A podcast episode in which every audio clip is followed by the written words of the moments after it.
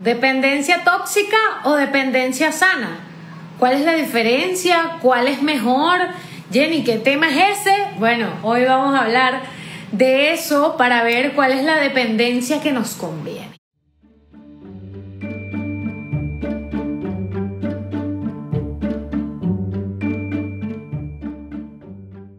El encierro que trajo la cuarentena estuvo directamente relacionado con el tiempo. De repente, la falta de tiempo ya no era excusa para casi nada.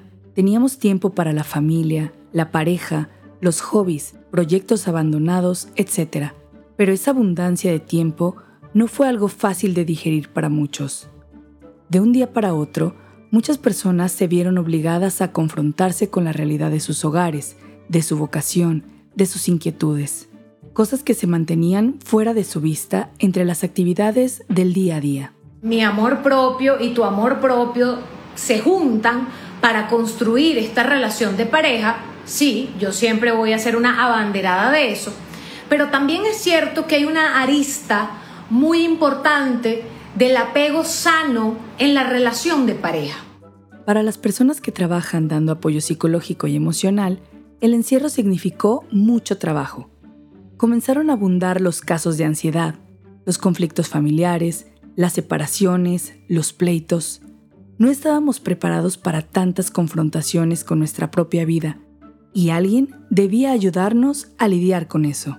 Que uno nunca está 100% sano emocionalmente, pero que medianamente sabemos torear nuestras situaciones, nos comunicamos, no hay mayor drama en la dinámica diaria, yo te puedo confiar mis cosas y tú me puedes confiar las tuyas y construimos el espacio seguro, ahí es donde, repito, construimos el apego sano en la relación de pareja.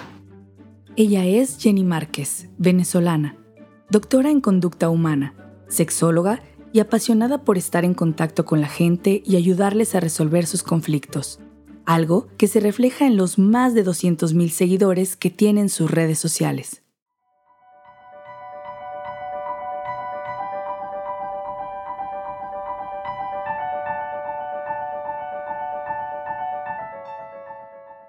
Cuando el tema de la pandemia comenzó a resaltar en las noticias, Jenny, al igual que muchos de nosotros, pensó que todo esto no trascendería en su vida. Yo era de las que pensaba que eso solo nos iba a tomar unas pocas semanas y ya está.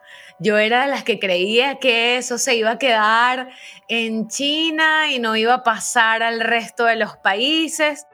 Y claro, sus planes previos a la pandemia tuvieron que cambiar. Porque yo tenía todo el año planificado, incluso con tickets, tickets de avión comprados para, una gira por trabajo que tenía en, en, varias ciudades de Europa, tenía un viaje a Chile planificado, entonces era así como, ay, ¿qué hago con todo esto? ¿Qué hago con toda esta agenda? ¿Cómo lo hago?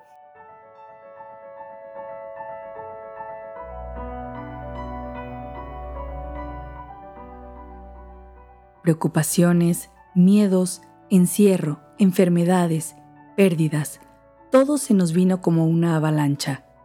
Lo que estaba sucediendo alrededor del mundo era muy difícil de asimilar. Incluso hoy, a dos años de aquellos días, Jenny recuerda que para ella... Sigue siendo como insólito. Sigo como sin comprender cómo a unas personas les da, a otras personas no les da. Ya con la pandemia siendo parte de su realidad, lo primero que le preocupó fue su familia especialmente porque sentía que mi familia dependía de mí y me daba terror. Claro, al principio recordemos que no había información, te decían una cosa, te decían otra, te un día, entonces uno estaba como, Dios mío. Las medidas de seguridad que necesitaban tomar también se volvían una carga.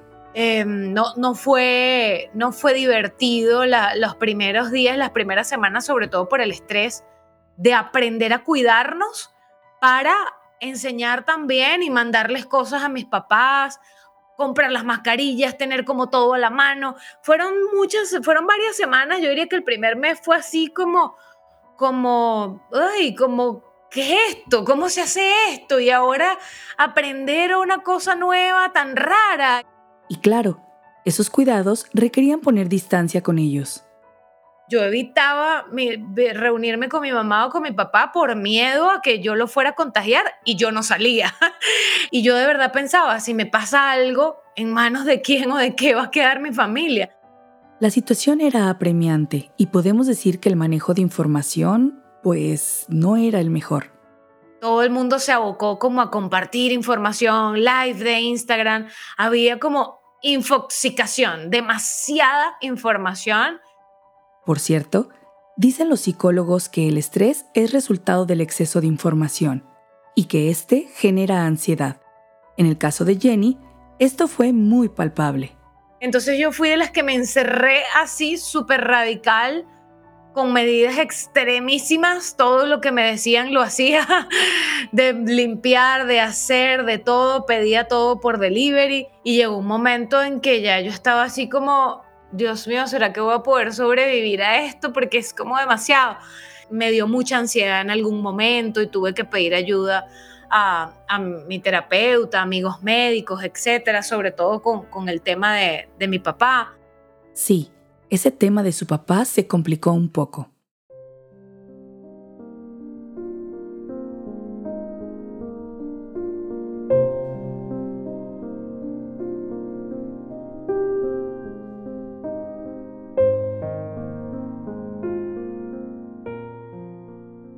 Habían pasado pocos meses del inicio de todo esto. Jenny y su familia estaban tomando todas las medidas recomendadas. Sin embargo, eso no fue suficiente y su mayor temor se volvió realidad. Mi papá, quien era el que de verdad me preocupaba más, contrajo COVID y estuvo hospitalizado 10 días. Bueno, fueron días de mucha angustia porque además era muy al principio de la pandemia, cuando se sabía todavía muy pocas cosas del virus y de cómo se trataba y de todo. Entonces, digamos que pues fueron 10 días muy angustiantes que yo no se los deseo a nadie, de verdad que no.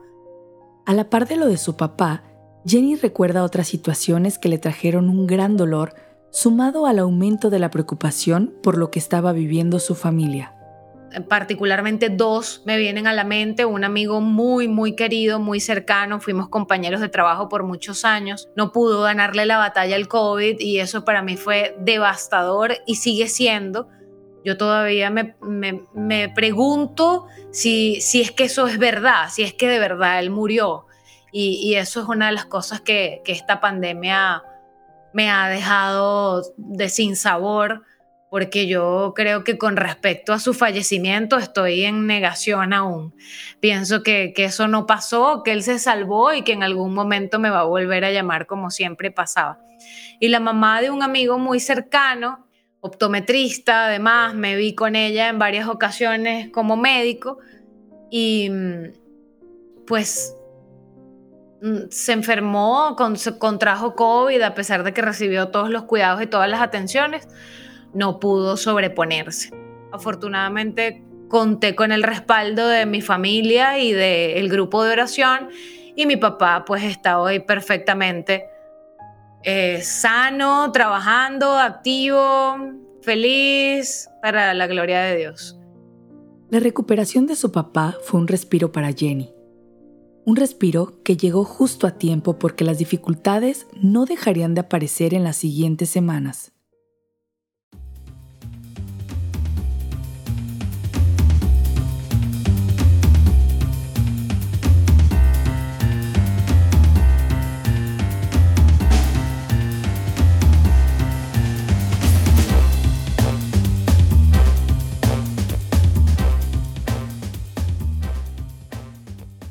En mi caso, recuerdo que los primeros meses fueron muy agotadores. Muchísimas personas, a propósito de todo lo que estaba pasando, se volcaron a buscar terapia, a buscar talleres, a empezar terapia. Para muchos, esos meses fueron un problema por la falta de trabajo. Jenny tuvo la bendición de que para ella fuera al revés, pero eso no significaba que fuera algo positivo del todo pues los terapeutas estábamos a reventar de, estrés, de trabajo, de cansancio, de todo, porque era que no nos dábamos abasto.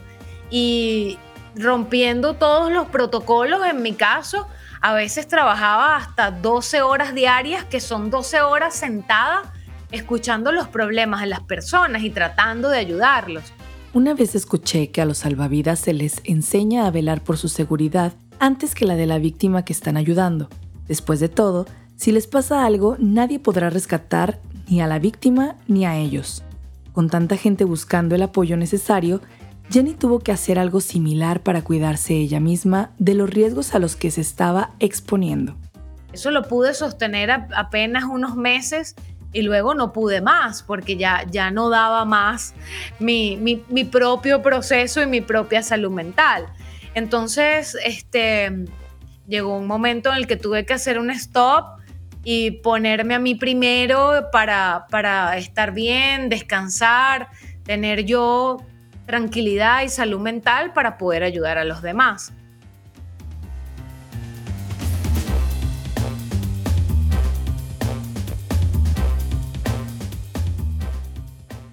Jenny ya había pasado por la cancelación de planes muy importantes, la enfermedad de su papá, la preocupación por el resto de su familia, la muerte de su amigo y la saturación de trabajo.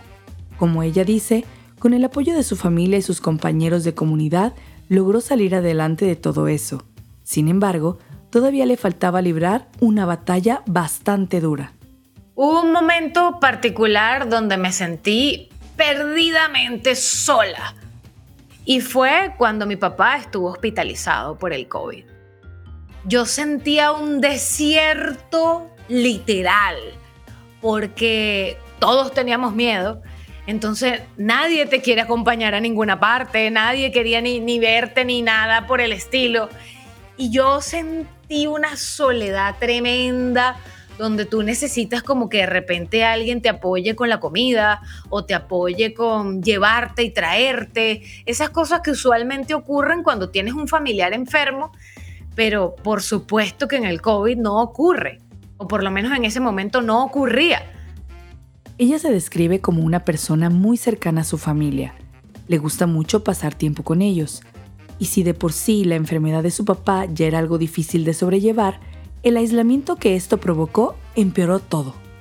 Las personas en general, tus amigos, tu familia te llaman, te mandan un mensaje, pero ni de casualidad nos veamos, porque, o sea, entonces ay, esas madrugadas que eran tan largas y tan eternas, porque cómo tú puedes dormir con tu papá internado en una clínica, imposible, no puedes dormir.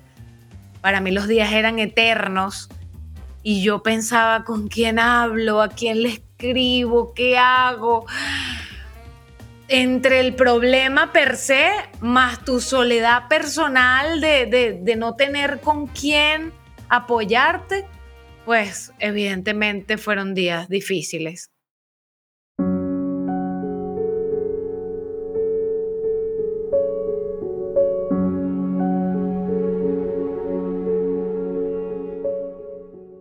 Abbracciare la sua croce significa trovare il coraggio Abrazar su cruz es animarse a abrazar todas las contrariedades del tiempo presente, abandonando per un momento abandonando por un instante nuestro afán de omnipotencia y posesión. para darle espacio a la creatividad que solo el espíritu es capaz de suscitar. Significa el es animarse a motivar espacios donde todos pueden sentirse convocados y permitir nuevas formas de hospitalidad, de fraternidad y de solidaridad. Estaba casi que derrotada, o sea, yo pensaba que eh, si mi papá iba a la clínica ya significaba que lo iba a perder y yo estaba equivocada, pero como había tan poca información, pues lamentablemente la mente a veces nos gana y creo que esa es la batalla más dura que nos ha tocado mm, vivir en esta pandemia, la batalla contra los pensamientos, con la mente, con lo que me dicen los miedos, contra la ansiedad, contra la angustia, contra la depresión. Jenny necesitaba abrazar su cruz. En ella encontraría la fuerza necesaria para mantenerse de pie, para no derrumbarse a pesar del agotamiento. Y te toca obligarte a ser fuerte, que esa es la parte como más difícil de todo porque tú tienes que resolver, tienes que llamar, tienes que hacer, tienes que estar al tanto de todo. Entonces, no, no hay chance para derrumbarse, para deprimirse, para echarse a morir, para lamentarse. No, no, no, no, no, no había momento para eso. Abrazar todas las contrariedades era su única opción para salir a flote en medio de esta tormenta. Cuando se abandonó a la creatividad del Espíritu Santo, Jenny fue encontrando la luz que iluminaba al final de cada una de esas situaciones.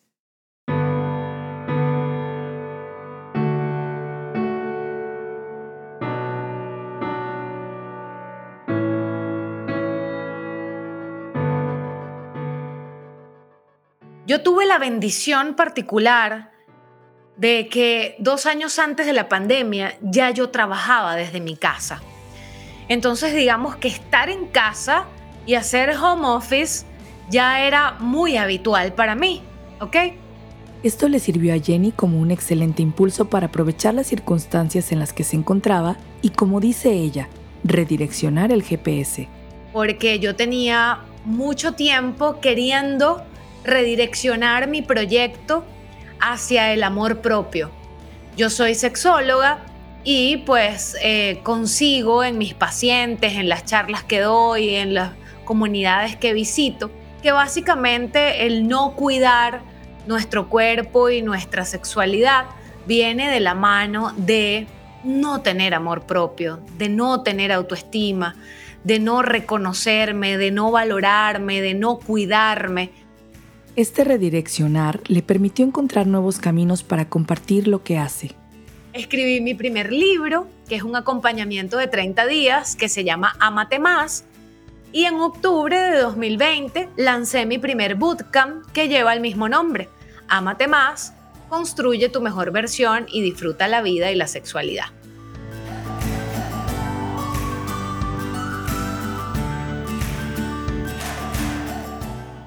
En el trabajo se fueron abriendo nuevos caminos, dándole paso a proyectos que estaban atorados desde hacía mucho tiempo. Y a la par, Jenny supo adaptarse y mantener activa su vida espiritual, a pesar de las complicaciones que surgían. Esto sucedió especialmente con su grupo de oración. Eh, pues también nos reinventamos. Por supuesto, tocó hacernos amigos de Zoom y aprender a utilizar Zoom. Empezamos los rosarios vía Zoom y cada día pues se iban sumando más y más personas, nos repartíamos los misterios, etcétera.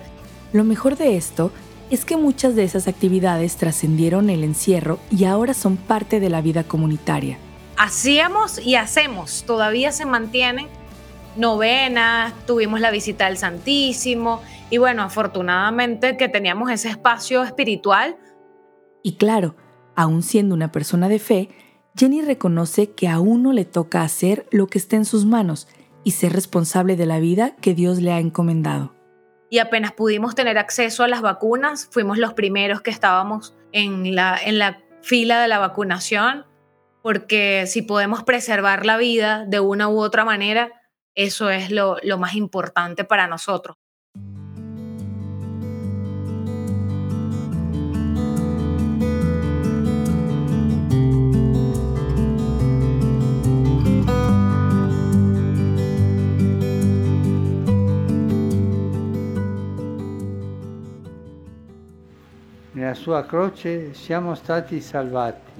En su cruz hemos sido salvados para hospedar la esperanza y dejar que sea ella quien fortalezca y sostenga todas las medidas y caminos posibles que nos ayuden a cuidarnos y a cuidar. Abrazar al Señor para abrazar la esperanza. Esa es la fuerza de la fe, que libera del miedo y da esperanza. Es imposible olvidar la Plaza San Pedro vacía y el Papa Francisco atravesándola, caminando. O sea, creo que eso a todos nos marcó demasiado. Y ese día todo parecía que manifestaba tal cual como nos sentíamos. Una plaza sola, con unas luces allí puestas, el Papa Francisco solo atravesando la plaza, caminando y, como, como de verdad parecía como bien desolado todo, pero yo valoro que lo haya hecho de esa manera, porque además fue muy bello y muy simbólico que él hiciera ese recorrido, que él se dedicara a, hacer esa bendición especial de ese día, acercarse a la Virgen de manera especial, porque todos estábamos en casa, sobre todo los católicos, pendientes de y ver al Papa con esa fortaleza, con esas palabras, con, con el mensaje de acercarnos más al Señor en la dificultad, porque muchos también se preguntaban, bueno, ¿dónde está Dios en todo esto? Así como lo dice Jenny, esa plaza vacía parecía reflejar el sentir de millones de personas. Y el Papa Francisco, como representante de todos los fieles, buscaba encontrarse con Dios cara a cara para hallar consuelo en medio de la incertidumbre. Sí recuerdo que lloré de verlo así, caminando y atravesando la plaza y era como una sensación interna de lo mismo que veía, como desolación y tristeza. Sin embargo, también recuerdo verlo sentado allí en su silla, las palabras que dio, luego él se acercó al, a Jesús crucificado y luego se acercó a la Virgen también y para mí fue como muy reconfortante que, que nuestra principal figura de la Iglesia Católica, que es el Papa Francisco, estuviera allí como Pedro, como la roca, diciéndonos, sigan teniendo fe, sigan confiando en el Señor, resguárdense en el Señor, oren, pidamos por la gente que está sufriendo. Con una gran sensibilidad, el Papa pudo entendernos. Jenny se percató de eso y vivió el momento de una forma única. Creo que el momento, las imágenes, las palabras, todo fue perfecto, perfecto para lo que todos de una u otra manera sentíamos, que, que era pues esa sensación de soledad y que el Papa no se escapaba de eso. El Papa ha dicho que valora mucho a sus amigos y a las reuniones con sus amigos. Entonces estoy segura que para él también era un momento difícil y aún así estuvo allí siendo la fortaleza y la roca de todos los que estábamos en el mundo, apegados, rezando a Dios y pegados a nuestra Iglesia Católica.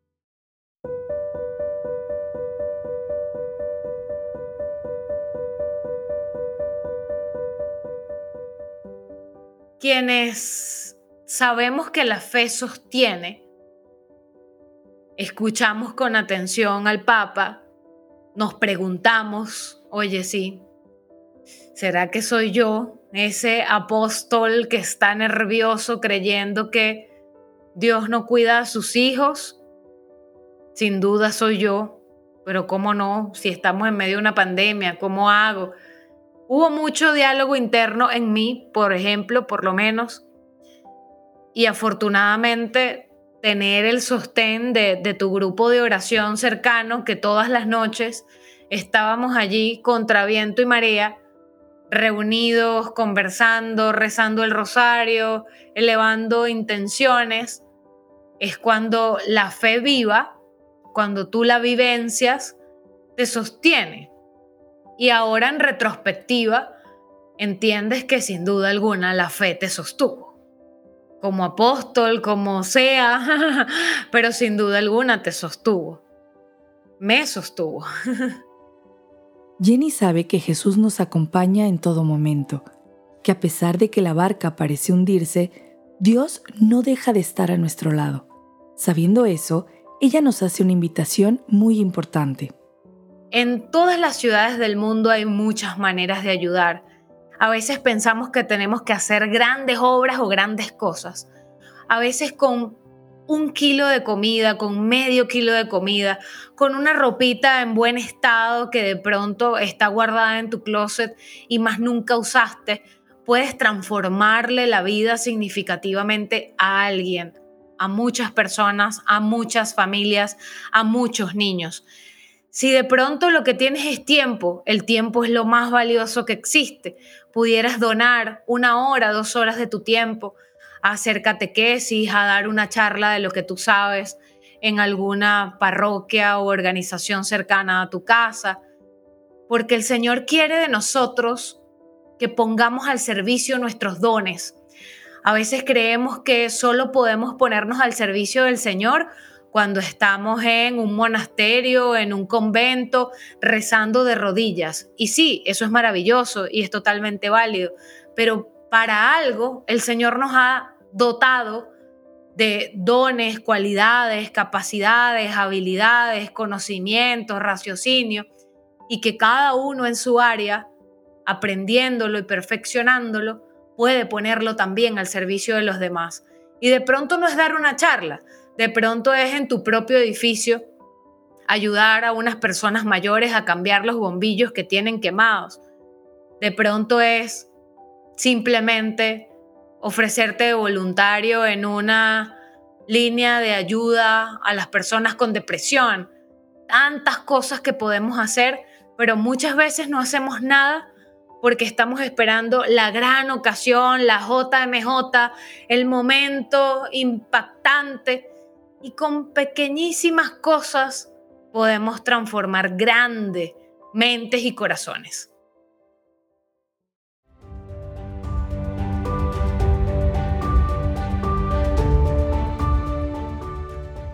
En el siguiente episodio escucharemos la historia del padre Ricardo López, un sacerdote que ha logrado cautivar a casi medio millón de seguidores en su página de Facebook. Nos contará de cómo supo aprovechar toda la labor digital que ya venía haciendo desde antes para sacarle provecho al encierro, de la frustración que le generaba no poder cuidar a su mamá de forma adecuada por la cuarentena, y del debate interno que tuvo que enfrentar al decidir si obedecía o no el mandato de no visitar enfermos por su propia seguridad.